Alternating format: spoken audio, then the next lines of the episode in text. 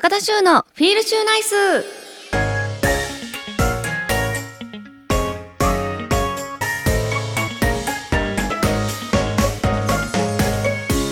皆さんこんばんは高田修です。高田修のフィールシューナイス。この番組はリスナーの皆さんが明日から笑顔にあふれたフィールシューナイスな1週間を過ごせるように私高田修が興味のあることをまったりとお届けしていく番組です。さあ今日でもう番組は30回目。30回目？早いな早い。いやー本当に皆様いつもなんかねメッセージありがとうございますって、まあ、言うの早いかな。まだ30回目。4月からやってるんでしたっけ？あもうそっか10月入ってもう末ですもんね。10月23か。時の流れが早いですね。もうだって寒いもん外が。最近まで半袖でなんかスリスリッパ？B さん？とかでここ着てたのにいや嘘スリッパでは着てないですね。あのサンダルとかで着てたのにもうブーツ履いてニット着てきましたけども。いや年末まで駆け抜けたいなと思います。そんな本日10月23日はえー、菊花賞。でしたね。本日当たった方おめでとうございます。そして私も当たったのでしょうか。ただあの去年の秋競馬私なんか自分の YouTube を見返してたら競馬のね予想とかも毎週やってるんですけど好調みたいで秋。なんかね菊花賞の日の YouTube 見たらなんか今4週連続的中中ですみたいなことを言っててあそうだったっけみたいな。あのー、なので今日も当たってるんじゃないかなっていう安易な考えなんですけど。どうなんだろうな。去年も夏がボロボロだったって今年と同じようなこと言ってたのでまあ私高田修秋って書いて修なので本当に秋に強いんじゃないかなと思っております。ちなみに2005年だから今から17年前の今日はあのディープインパクトが菊花賞で勝利し日本競馬史上6頭目の三冠馬になったと。そして2011年の今日オルフェーブルが菊花賞で勝利して7頭目の三冠馬になりました。三冠馬ですよ。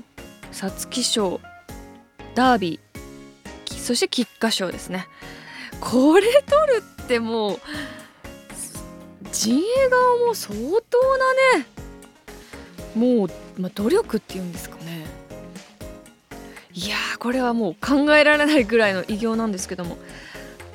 今で言うとコントレイルですかね。史上8頭目。コントレイルが3冠取ってますね。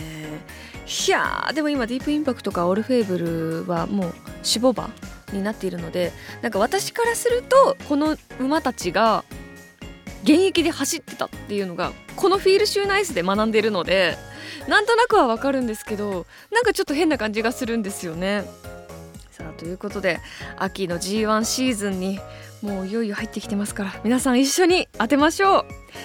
ではこれから30分間番組を聞きながらゆっくりお過ごしください。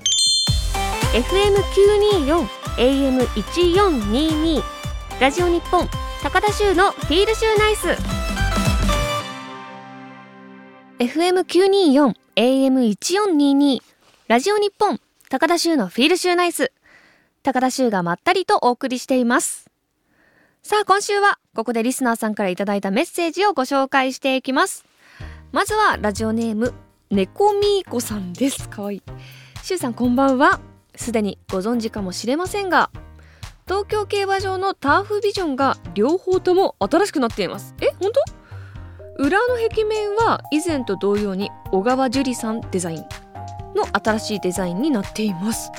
ちなみにそのイラスト企画制作されたのは有限会社ホースシュー様とのことです。名前を聞いてこれはシューさんにお伝えしないとと思いメッセージを送りました。ですって。すごい。私じゃん。私じゃないんだけど。ホースシューですよだって。有限会社ホースシューイラストの企画制作の会社ってことですね。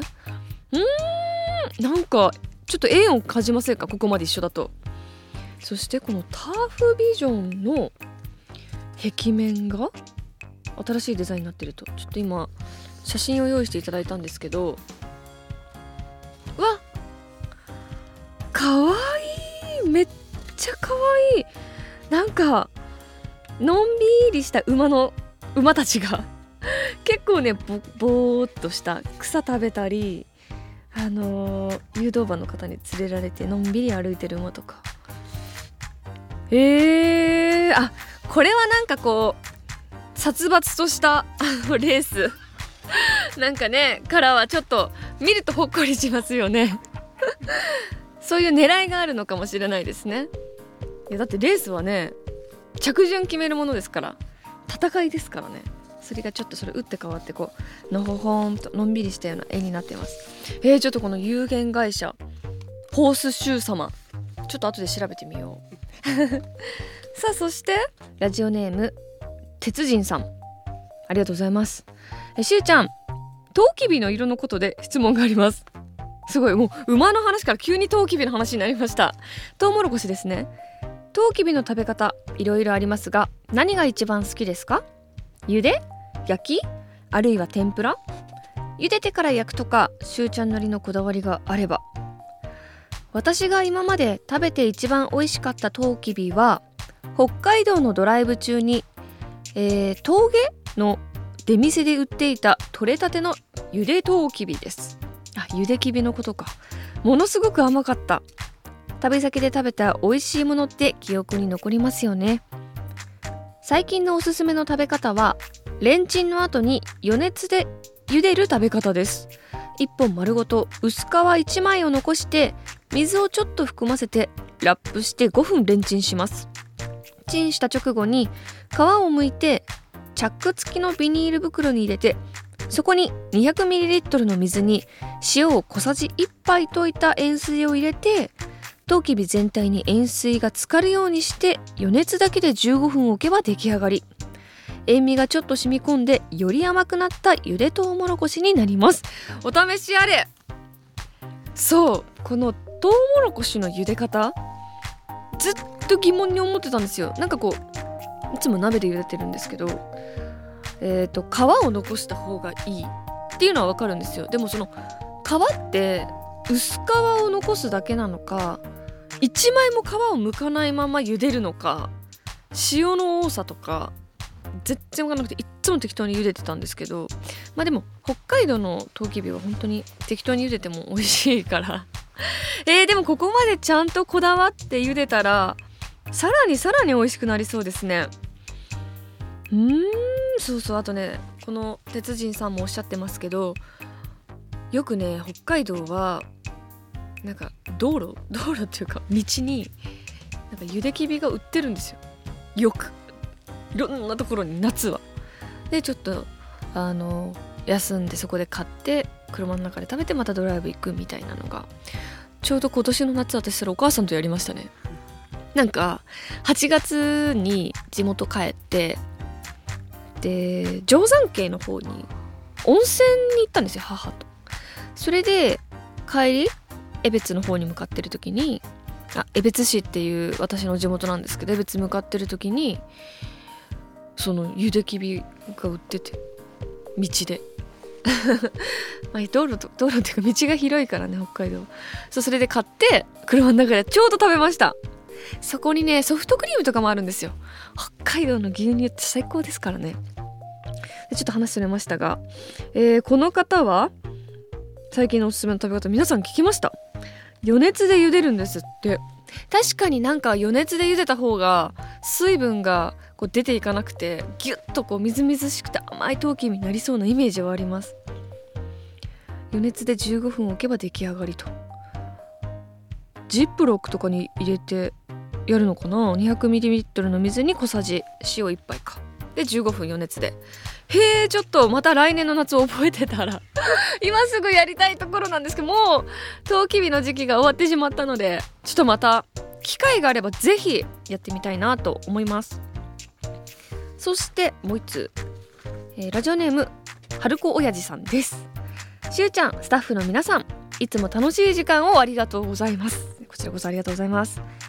早速ですが先週の放送で最初競馬はちょろいと思ったとおっしゃっていましたがそうそうって笑っちゃいました。なんか最初は当たるんですよね。調子乗ると痛い目に遭うんですが私が最初競馬をやっていた頃は単服枠番しかなかったんですが昔は強い馬がいると単枠指定って言って1頭で枠を埋めてたの知っていましたか？知らないです。単枠？単枠指定っていうのがあるんだ。それで6枠にも3頭いたりしましたね。え？6枠に3頭いたんですか？8枠じゃなくて？わあ知らない。え古いですが単枠指定でのオグリとオグリってオグリキャップのこと？オグリキャップとバンブーメモリーのマイルチャンピオンシップは最高でした。ちょっとバンブーメモリーっていうのが有名な馬ですか？あ知らないのやばいですか？あよかったよかった。そんなことないって言ってもらいました。強い馬同士の最後まで最後までの接戦は忘れません。単枠指定の強い馬を絡めるか絡めないか。枠番の買い方でも意外と奥深かったですよ。今はいろんな買い方ができ自分にはちょっと複雑なため馬連中心ですが3連服など高配当が出やすいので好きな番号でちょっと遊んでいます。これから秋競馬シーズンですがキラリとした予想を参考にさせていただいています。よろしくお願いします。キラリとした予想っていうのは私の予想でお間違いないですかね？ありがとうございます。えなになに単枠指定ですか？1頭で枠を埋めてたと。へええそれ今も欲しいんですけど。なくなっちゃったんですか？なんでなくなっちゃったんだろう？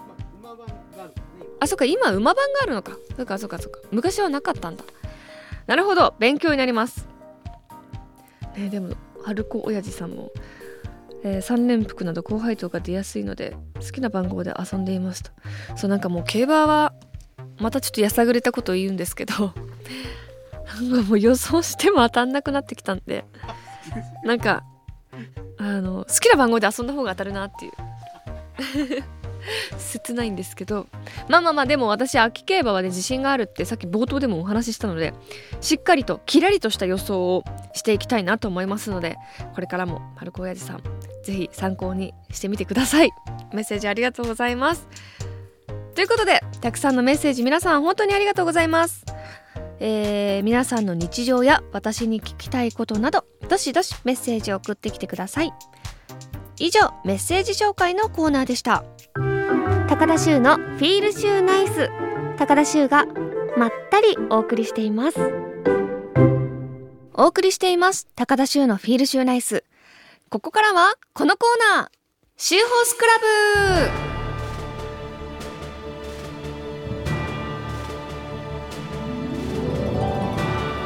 ブ。このコーナーは私が競馬で気になったレースや馬について話したり競馬の歴史や知識を改めて勉強しようというコーナーです。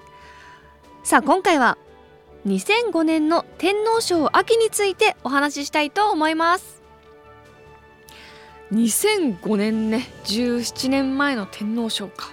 これは私も勉強になりそうです、えー、この年の日本競馬は話題が豊富でした。なんといってもディープインパクトが無敗で三冠達成をしたのがこの年。あそうですね。さっき話にも出ました。他にも桜花賞と NHK マイルカップの変則2冠を達成したラインクラフトやオークスを制した勢いそのままにアメリカンオークスも勝ち日米オークス馬となったシーザリオ。そうかシーザリオこの時代か。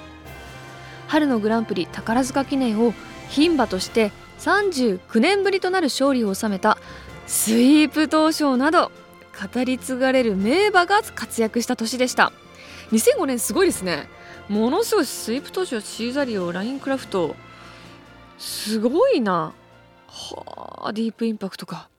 さあそんな2005年の天皇賞秋はレースが創設されてから100年の節目の年。史上初めて天皇皇后両陛下がご来臨され実施される天覧競馬となりました。いつもとは違う異様なムード漂う天皇賞秋。一番人気に押されたのは前年の天皇賞秋。ジャパンカップ、そして有馬記念を総なめした全のロブロイ。2番人気はこの2ヶ月後に行われる有馬記念で唯一国内でディープインパクトに土をつけたハーツクライ3番人気は G1 戦線で安定した戦績を持つリンカーン。4番人気に春のグランプリホーススイープ東証がいました。これめちゃくちゃ楽しみですね。どうなるの？どの4頭のうちどの馬が来るのかっていう。さあ展覧競馬どうなったのでしょうか？結果的に東京競馬場はどよめきと拍手に包まれることになりました。さあではお聞きください。さあということで勝ったのは現在は調教師の松永幹雄騎士が乗ったヘブンリーロマンスでした。ヘブンリーロマンスすごいよ。14番人気ですよ。そしてこのハーツくらいリンカーンスイープ当初ゼンノロボロイがいる中で14番人気のヘブンリーロマンスが見事勝利。しかも展覧競馬。いやまさかまさか。まさかって言ったら失礼ですけど。いやでも実況を聞いていても、まあ、スタートはよく出たのかな。なんか最初の方はこう名前が出てきてましたけども。その後あんまり出てこなかったですよね。え？最後の方でなんかえどどこにいました？ニョキって出てきましたよね最後。最後の最後にヘブンリーロマンス出てきましたけどゼンノロブロイとゼンノロブロイもびっくりだっただろうな。え？どえ？どこから君来たのって。強いですね。この4頭を任すっていう。ちなみにそのゼンノロブロイは2着。そして2番人気に押された初くらいは6着。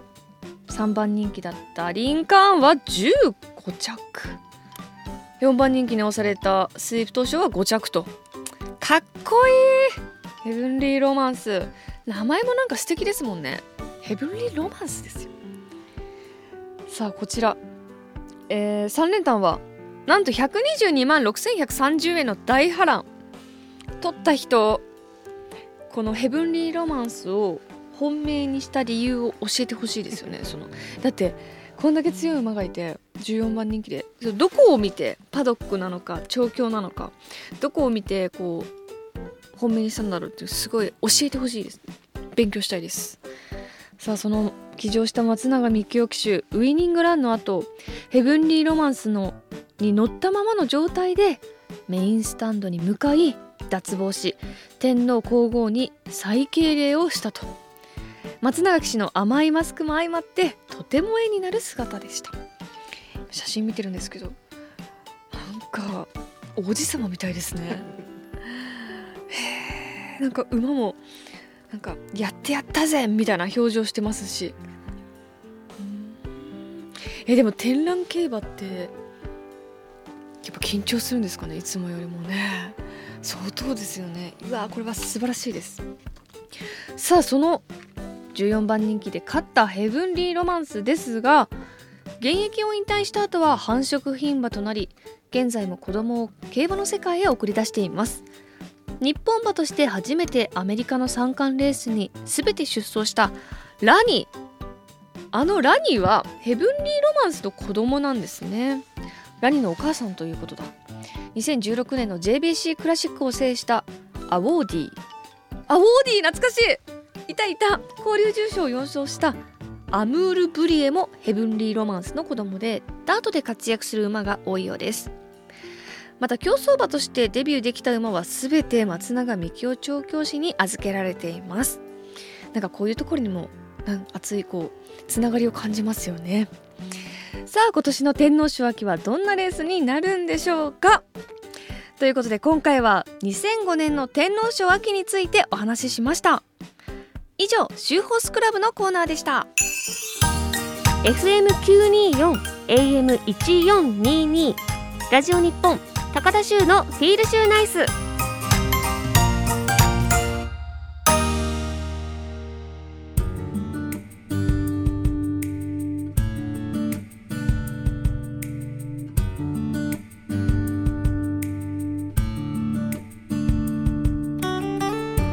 お送りしてきました高田州のフィールシューナイス。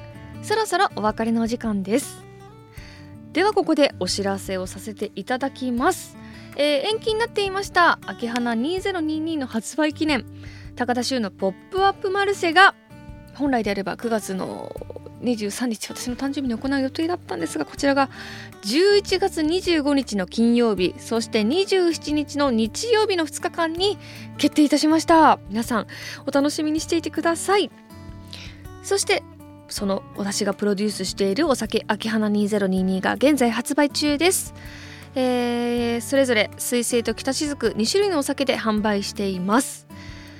こちらはオンラインショップ山田商店で購入できます。そしてこの高田州のポップアップマルシェでも購入できますのでぜひぜひ検索してみてください。そして皆さんお待ちしております。すべての詳しい情報は私の SNS をご確認ください。続いて番組からのお知らせです。この後私高田修が番組の最後に一言つぶやく週の独り言がカルタ風ブロマイドになって現在発売中です。このブロマイドはビプロジーさんが運営する全国のファミリーマート、ローソン、ポプラのマルチコピー機コンテンツプリントサービス、ライブロでお買い求めていただけます。詳しいことはひらがな、ライブロで検索してみてください。そして番組では皆さんからのお便りを募集しています。現在募集中なのは、リスナーさんにとってのベストレース、そしてベストホース、競馬にまつわるトリビア、皆さんの秀逸な一品。皆さんの日常や私に聞きたいことなど。宛先は週アットマーク jorf.co.jp shu アットマーク jorf.co.jp です。あなたからのメッセージお待ちしています。そして番組ツイッターもやっています。週アンダーバーラジオで検索してみてください。さあそして今回はプレゼントのお知らせもあります。今週はラジオ日本パワーアップウィークということでサイン入りラジオ日本オリジナルグッズを2名様にプレゼントします。ご希望の方はメールの件名にプレゼント希望。本文には住所氏名ラジオネーム電話番号番組の感想を書いてこちらも週アットマーク jorf.co.jp まで送ってください。